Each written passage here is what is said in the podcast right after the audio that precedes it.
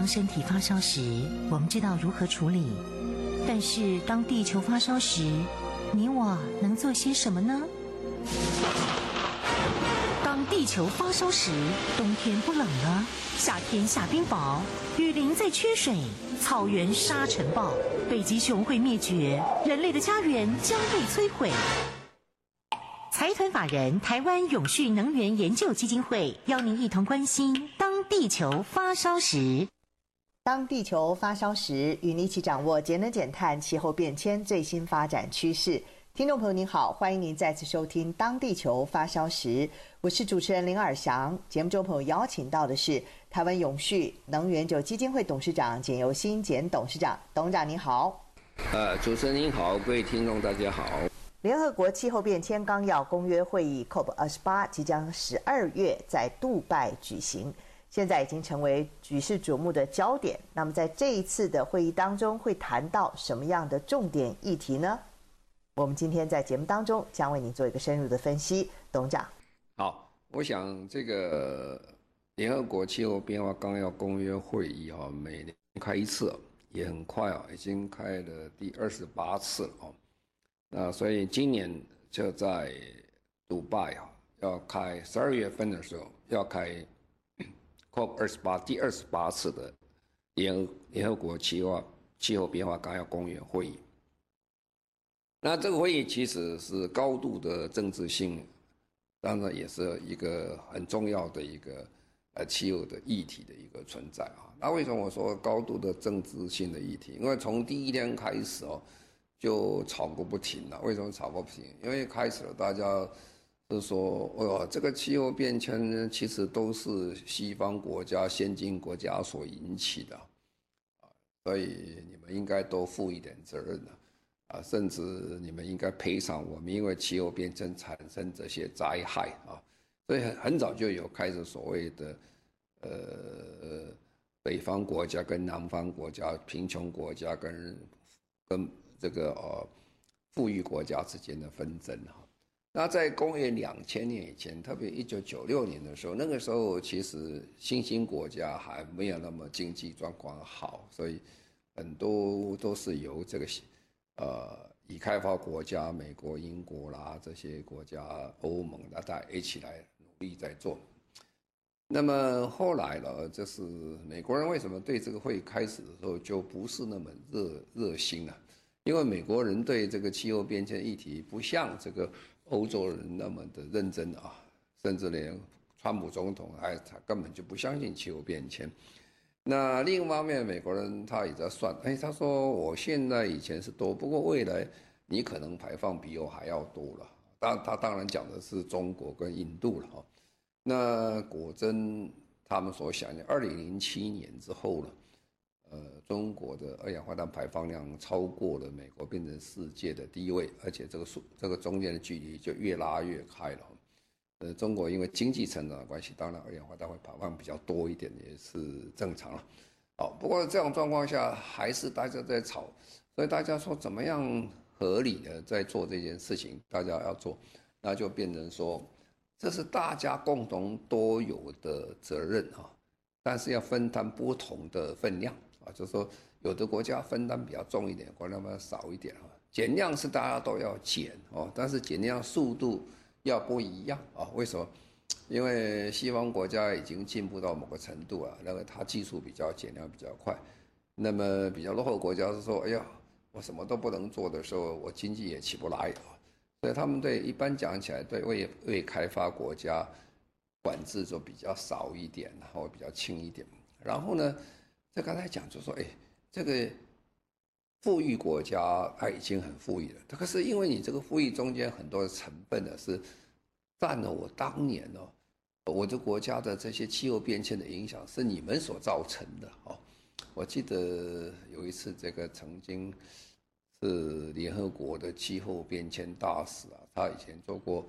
爱尔兰的这个总理啊，他到非洲去看的时候，他都觉得很难过。他说没有想到西方的这样。这么多的工业的发展会造成这里这么多无辜的这些难民产生了，他觉得讲的眼泪都快掉出来，觉得看得很凄惨的状况啊，所以这里面就很多这个问题。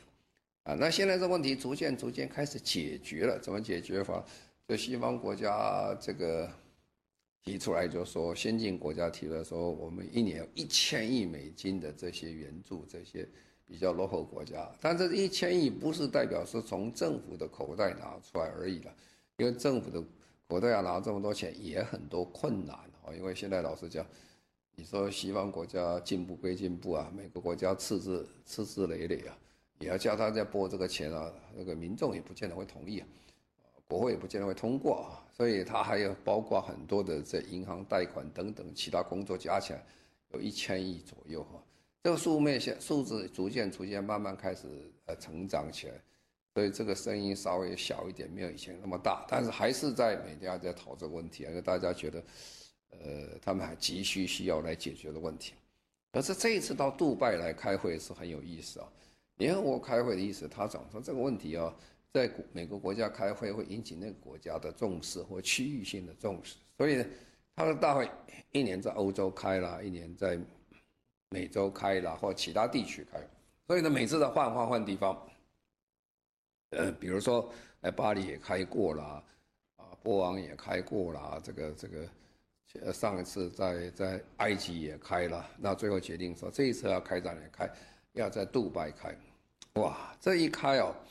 还没开始开就开始很热闹出来，就开始又有政治上的问题了。不过这次的问题跟过去不一样哦，过去的问题都是谈这些南北的问题的贫穷富裕啊的援助的问题的减量多少问题，这是一开始就产生很大的问题，因为杜拜是很有名，是一家产油国了哈。那产油国是石油。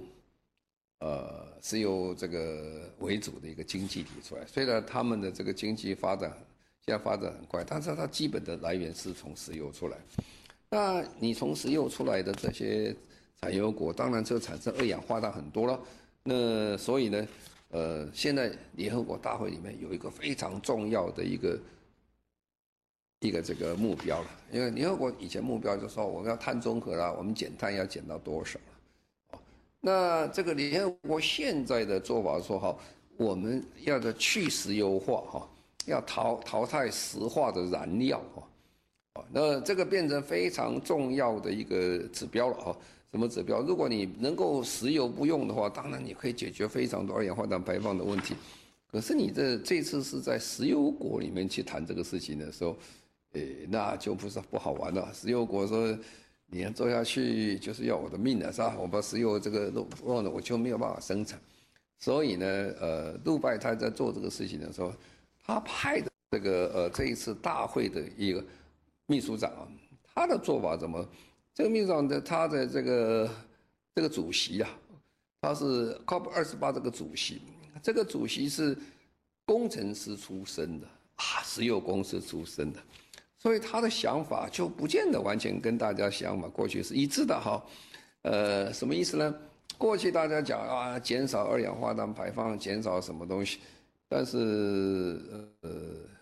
这次这位这位这位主席，他是一个工程师的，他他的想法就是说，他在努力要叫，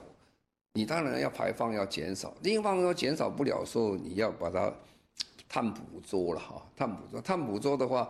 也是一个很好的方法。那工程师的立场加上企业这样，这是很好的方式啦，也可以很多的投资，也可以解决说啊，我还是可以烧我的石油，但是如果这碳捕捉就可以。当然他们要这么讲了，但实际上大家感觉到说，哎，你找一个这个石油公司的一个工程师出身的人，然后来做我们气候变迁呢，就很多的呃环保单位的人、环保团体意见都很多了。大家都希望不要他来做主席。如果他来做主席，他会把大家讨论的方向把它转变啊，还是在开气候变迁大会，但是他把它转变说，哎，他不是真正在开这个减这个呃二氧化碳减量，它是在保护的石油产业，然后它加强在做这个呃碳捕捉的问题啊。那么绿色和平组织说，这样一个是。产生个所谓分心术，把大家分开，把重点把它分开的。那这一次这个呃峰会这个气候峰，气这个阿拉伯这个国家来做这个事事情的时候，所以呢呃美国、欧洲很多议会哦，有一百多名议会啊，他就致函美国总统拜登啊、欧盟主席冯布莱恩啊等等，他们是希望他们呢能够施压，他希望不要要撤回对这个现任的提名啊，做这次大会的主席啊，就是苏坦尔这个加比尔这位呃这位女士作为这个主席，因为他觉得他不是真正在做这个事情。那么这个苏丹尔加比尔这位呃。杜拜的，呃，这位主席，他强调他是努力在做去碳化的工作，他强调他工程师的经验和工业家的身份，是一个气候变迁很大的资产啊。他有他的道理也没错啊，就是你最后还是没有办法完全靠减量嘛，你还是要用 CCS 啊，就是碳捕捉等等方式来。那这个方式其实也可以加速这个减减碳减。的一个一个做法，但是呢，他会很多这环保团体讲，哎，他他会把你转一个方向，你不给我谈这个如何去减量这些问题啊，不谈这个如何去掉石油化的问题，结果你变成这个事情，所以他们对他是是非常大的不满意。但是这位工程师他也讲，他说再生能源不是唯一的答案呐，这个时间也来不及，这个投资也不够哈，他是应该要做的，没有错。但是我现在在强调，CCS 啊、CCUS 啊，在专门在做这个，呃，碳捕捉，说这也是个非常重要的一环，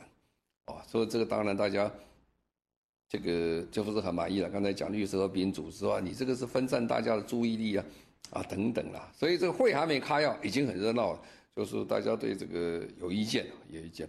因为国际能源总署的统计是这样，全世界现在大概有三十五个。二氧化碳的捕捉点，哈，现在已经开始在带到在做，每年的容量大概捕大概四千五百万吨的二氧化碳，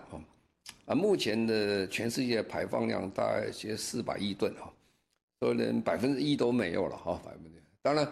呃，我们常常讲这个 CCUS、CCSU 这个东西啊，碳捕捉。其实应该比较成熟的话，应该到二零三年以后了。现在在做都是在试测试当中，还很早啊，很早。但是对产油国讲起来，它是很大的一个威胁啊。因为产油国说，如果大家定个时间表，说就像燃煤一样，现在很多国家都定出燃煤火力发电厂要废除的年限啊，比如说英国、法国啦，这个奥地利啦。呃，这个葡萄牙啦、芬兰，他们都定好了，二零二五年，很快哦，就没有多少时间，他们就不可以再用这个呃燃煤火力发电厂。那产油国家也怕说，哎，西方国家突然定一个说哪一年了，比如二零三五年以后，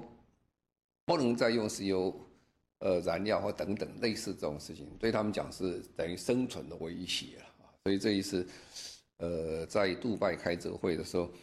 引起的这个注意啊，特别是产油国跟非产油国，特别是中东这些国家，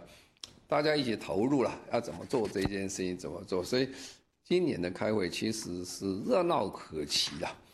热闹可期，大家会看到说要怎么做法。那其实这位呃呃这个主席他也讲，他说全球气候平均升温的限制在两度摄氏啊。那这个时候，我们的二氧化碳至少减百分之二十五了。其实我们现在目目标都还不见达得到，啊！但是如果我们要做到一点五度的话，那更多了，一点五要减到百分之五十左右了。其实做到实在非常的困难，所以他就讲说，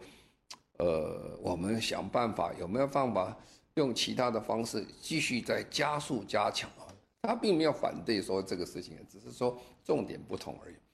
那这一次开大会还有个非常重要的一个关卡在这里，那现在世界各国的也很紧张，要谈出来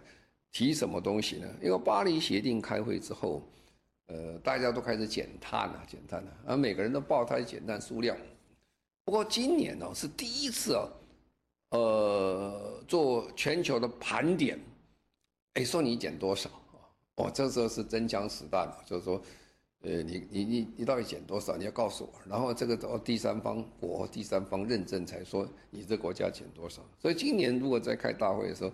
一定会引起不少的很多国家新闻界、舆论界的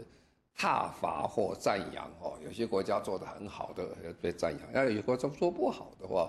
我今年可能会比较来一个比较严厉的一个批判哦。那这对我们讲起来，我们也要特别注意啊。虽然我们不是联合国的会员哦，但是但是我们这个数量，人家还是非常关心的。我们一年将近有。快接近三亿公吨二氧化碳排放，其实数量不小不小，啊，即使你不在联合国的会员之内，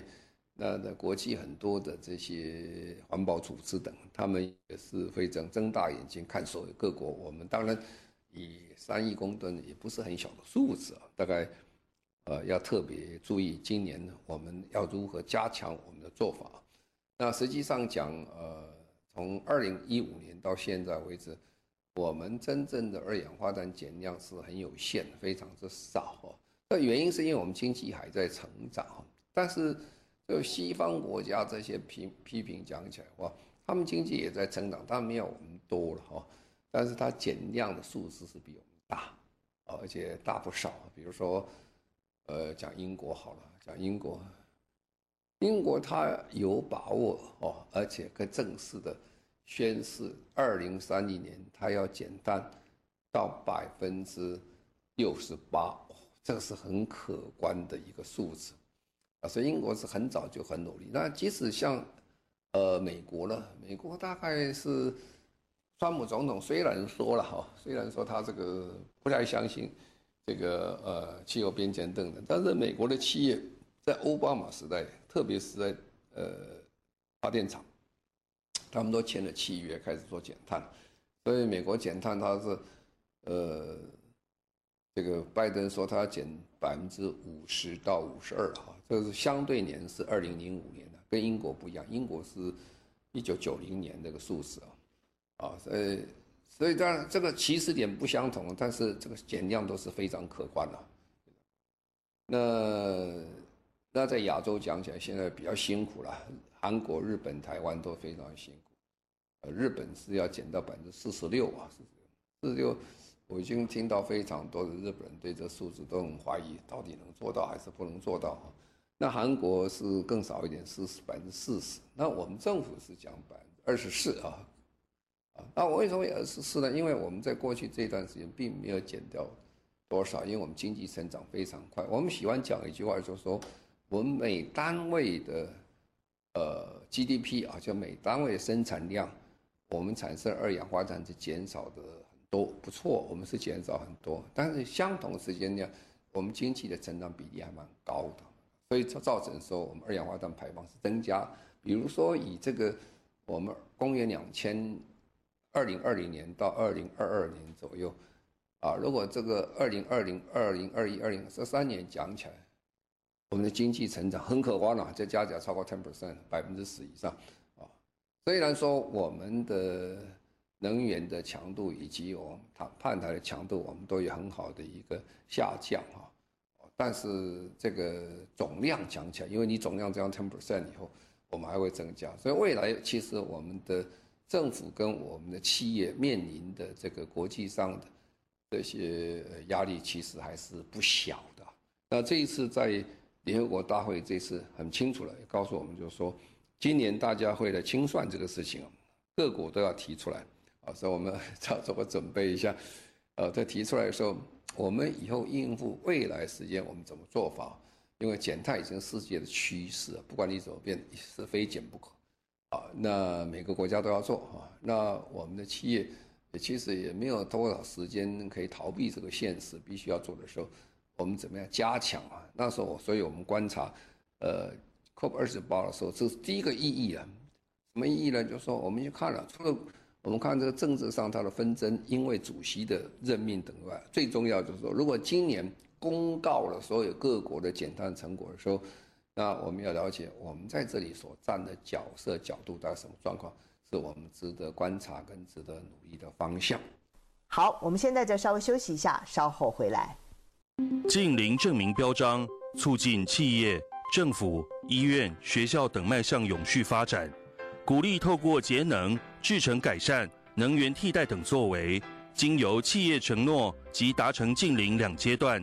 号召组织机构率先推动办公室据点于二零三零年前，生产与服务据点于二零五零年前达成净零目标。详情上网搜寻“净零行动联盟”。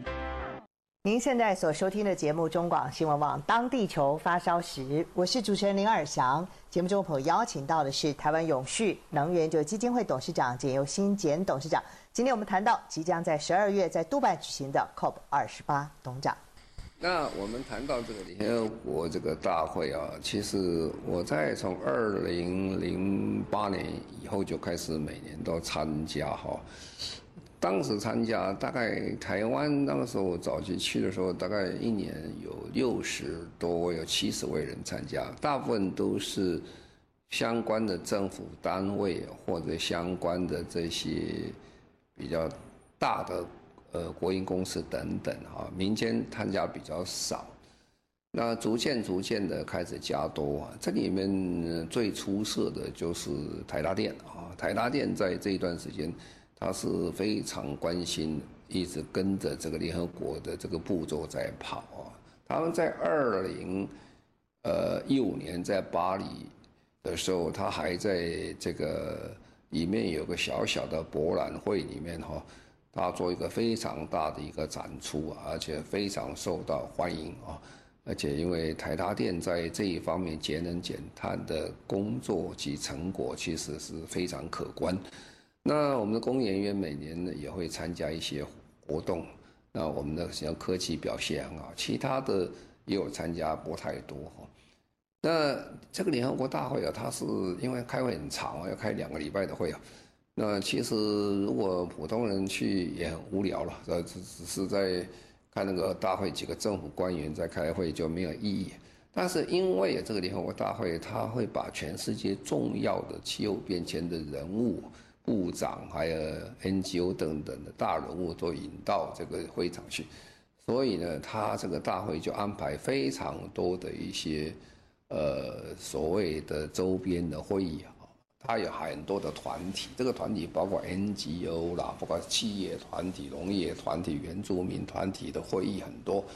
啊，所以就变成参加会的很多了，真正在讨论条文啊这些变化的。是一些政府的专家们在看，啊，另外一些都是很多借这个机会做全世界的呃 networking，就等于我们互相之间在家来沟通、讨论、开会，所以很多周边会议。那我的基金会当时也办了几次的周边会议了让大家了解台湾的状况跟进步。那最近除了这个台达电之外，很多的公司现在都很有兴趣，单位也很有兴趣，比如说。呃，现在这个，嗯，国泰金控啊，国泰金控他们去年就开始参加跟这个世界气候基金会他们的活动啊，在里面办。那么在在里面说明，台湾在金控金融方面在非常的努力啊，也很受重视啊。那现在除了他以外，还有很多单位也开始参加，那甚至连这个呃民间的基金会。也比较大的活动，比如说愿景工程基金会啊，那他们也是非常大，而且还有人员到那边去。那玉山金控去年也参加，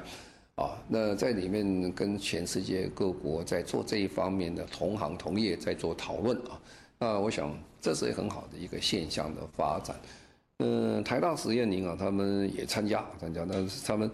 呃，今年他也会来参加，因为台大实验林啊是台湾这个指标性的一个非常重要的一个林业的一个发展单位。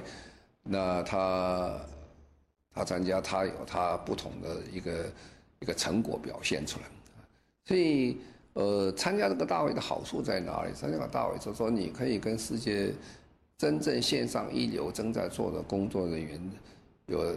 面对面的机会，可以听他们的讲话，做他的。想法还有大家互相可以讨论啊。那今年呢，我看目前看起来台湾更热闹，也现在参加人很多很多。比较辛苦的就是说，因为我们不是联合国的会员啊，那所以我们不是能当正式的一个 member 进去啊。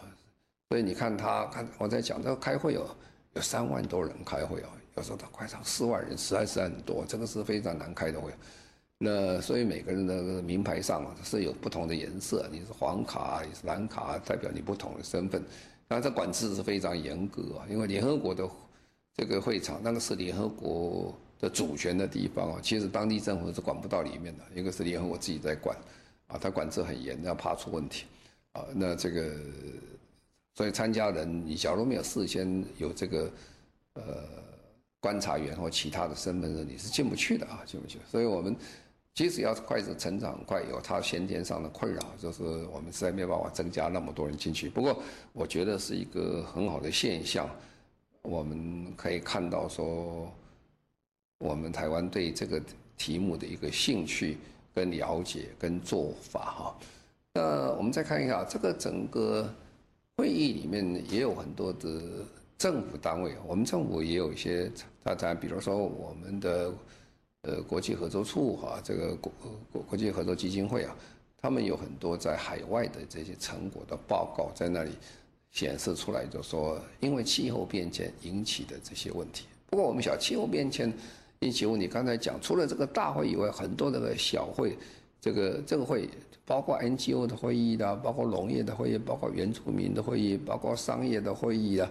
呃，包括性别平等的会议，因为整个联合国在谈这个气候变迁的时候，非常重视几个呃问题，这个问题都是在调适方面的问题，比如说联合国的这个原住民的问题啊，因为我们都知道原住民跟森林是息息相关的，那其实原住民对森林的处理跟方式比一般非原住民要好，所以他这个历史千百万年来他们。跟森林共生活得很好，那现在因为大幅度的开发这些工业，然后砍砍伐森林，造成森林困难，也造成原住民没有地方可以居住，这些，所以原住民问题一直是在这个气候变迁会议里面非常被重视关心的问题啊。那第二个问题啊，也是非常重视关心的问题，就是说，呃，妇女的问题，妇女平权为什么那么重要？因为气候变迁哦所产生的问题，在调试方面，第一个出问题是谁？第一个出问题最倒霉的都是妇女哈，呃，比如说简单，比如说很多地方是缺水啦，缺水，缺水的话，所以那个地方的妇女一早上第一件事情起来就要去找水啊，她走路要走一小时或走两个小时去，把这水有的顶在头上带回家里面来，够一天吃了，第二天又早上去。这个已经够辛苦了，但是在路途当中又受到非常多的侵扰、性性性性骚扰，还有性侵害等等啊，就产生非常不好的事情发生。所以，这妇女平权也就是本身非常重要的问题。那 NGO 本身它就是一个很很有兴趣在处理这个问题。NGO 是等于一个社会非常大的一个一个动力跟一个有活动力的一个单位，它。可以帮助非常多人。那这个怎么样让 NGO 们互相得到呃资料的这些呃 support，然后大家一起来做？因为联合国所推动的很重要，有点像就是我们在永续发展目标里面谈的所谓的 partnership，怎么样结合全世界各国的连线起来，大家一起来解决问题啊？所以这个我们参加这个大会，你就会发现就是说，它不是很单纯的一个政府的人员去开会。啊，或者是一些公司的人去开，他是各行各业，几乎什么人才都有啊。因为联合国嘛，所以各国都去参加。所以如果各位有机会去看的话，是很热闹啊，非常有兴趣啊。不过有时候就讲各国，因为第一个这个这个经费还不少，然后飞机票很多到那边去，所以人员没有那么多了哈。因为受到这个经费的问题，可是年年还是在成长，增长。那这个会等一下，下次我再讲。那个会怎么开呢？呃，这么大怎么做法呢？那我们等一下再做个说明。好，我们先在这稍微休息一下，稍后回来。近邻证明标章，促进企业、政府、医院、学校等迈向永续发展，鼓励透过节能、制成改善、能源替代等作为，经由企业承诺及达成近邻两阶段。号召组织机构率先推动办公室据点于二零三零年前，生产与服务据点于二零五零年前达成近零目标。详情上网搜寻“近零行动联盟”。您现在所收听的节目中广新闻网《当地球发烧时》，我是主持人林尔祥。节目中朋友邀请到的是台湾永续能源基金会董事长简又新简董事长。今天我们在节目当中谈到的主题是即将在十二月在杜拜举行的联合国气候变迁纲要公约会议 COP 二十八，它将会呃注呃讨论的焦点议题，董事长。好，那我们现在谈到联合国大会啊，如果去第一次去参加联合国大会的时候，一定就是乱哄哄的啊，这个实在够大了哈。那到底会看到什么结果没有？好像开完会好像也没有什么得到特别大的一个结论出来哈。其实联合国大会通常是这样的哈，因为要开会就是很难哦，你要举这么多人在一起开会，那这是第第一件事情。那第二件事情就是说。开会要有结论，更是困难啊，更是困难。所以呢，通常我们不期待每一次大会都会有一个大的结果出来啊。相反呢，一个大会如果没有开成，会出其他的问题啊。那这个联合国哪几个大会是很有结果了？一九九七年呢，在京都开会，这个京都议定书是非常重要的结论出来。那二零零八年呢，经差不多经过十年之后，大家很希望。有个新的进度出来，就在哥本哈根开一个会。那哥本哈根会是由这个丹麦来主持，主席由丹麦的主席。但是丹麦那一次是很想做得很好，丹麦本来就在这个气候变迁做得很成功，但是多少有一点假给弄破啊，就是做得太快啊，冲得太快，结果那一次的开会就产生非常大的困扰啊。本来很希望丹麦是希望那一天。能做一个丹麦议定书的成立，但是因为太快了，没有沟通的很好，造成里面的分裂了。就是整个大会啊，你看一百多块两百国家，你要得到结论是很困难的事情，让大家觉得有一点不太理想。最后这个几乎是流会啊，啊，本来是说大家会前大家认为最重要会，而且那个时候我记得那个是美国的奥巴马总统也去了，各国包括。啊，好像是温家宝几个大的这些国家的的领导人参加，最后最后几乎是是流会哈。后来花了好多时间去整理这个会，慢慢要把大家收拢起来，终于在二零一五年有很好的一个，呃，这个巴黎协定出来。那巴黎协定出来只是开展一个大的格局方向而已，但是细节要再做，又要花好多时间。所以大会之后呢，各国的小变成一个比较小型的会，都在。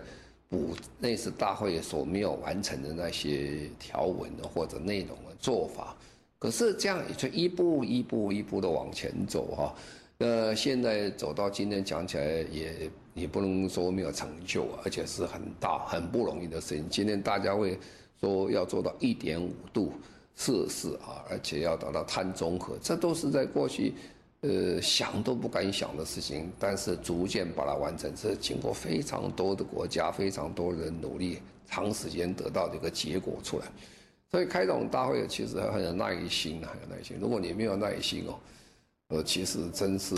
没有办法得到结果。你可以看到，这个巴黎协定开完会的时候，那个主席都眼泪都掉出来了，哇，那是高兴的不得了。他们好不容易把它完成一个大会出来，啊。那这样的结果的时候，我们再看今年这个大会，基本上讲起还是面临很大的问题啊。因为今年看起来也是达不到，因为这个你做了净零啊，要减少这个达到碳啊碳碳啊达碳达峰啊，要减少这这个火力发电厂。那现在全世界最关心一件事情就是什么？就是希望能够定出个时间表，要废除化石燃料。那以今天看起来，这一次开会要达到这个目标，几乎是不太可能啊！因为，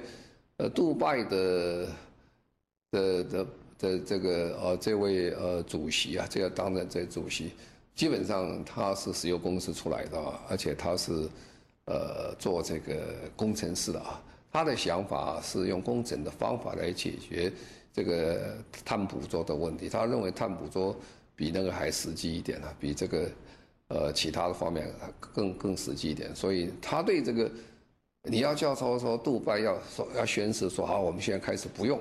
这个石油了哈，在哪一年定在哪？我觉得那个几率是很少的，所以这次还没开会就已经吵的吵半天了哈。这些环保团体对这一次任命跟这样开会是很不满意啊。不过，呃，如果这样也可以从 CCS 就是碳捕捉方面加速再进行，也未尝不是一件好事情啊。不过，如何在加速做这个，